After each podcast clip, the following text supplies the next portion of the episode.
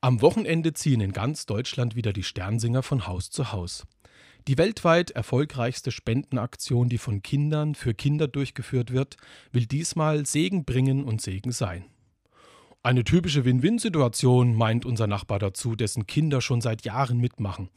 Unsere Kinder kriegen Süßigkeiten beim Sammeln. Die Spenden der Erwachsenen kommen Kindern in Notsituationen zugute und dafür bekommen die besuchten Häuser eine schöne Form des Neujahrssegens. Da haben doch alle was davon. Win-Win-Situation? Schön wäre es, wenn sich mehr Probleme so lösen ließen.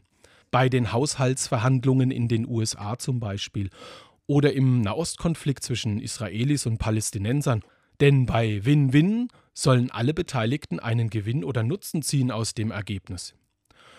Unsere Kinder sind aus dem Alter schon rausgewachsen. Ich weiß aber noch, wie sehr sie abends gestrahlt haben, trotz schwerer Beine und oft ganz schön durchgefroren. Win-Win eben. Oder ganz nach dem Motto der diesjährigen Sternsinger-Aktion: Segen bringen und Segen sein.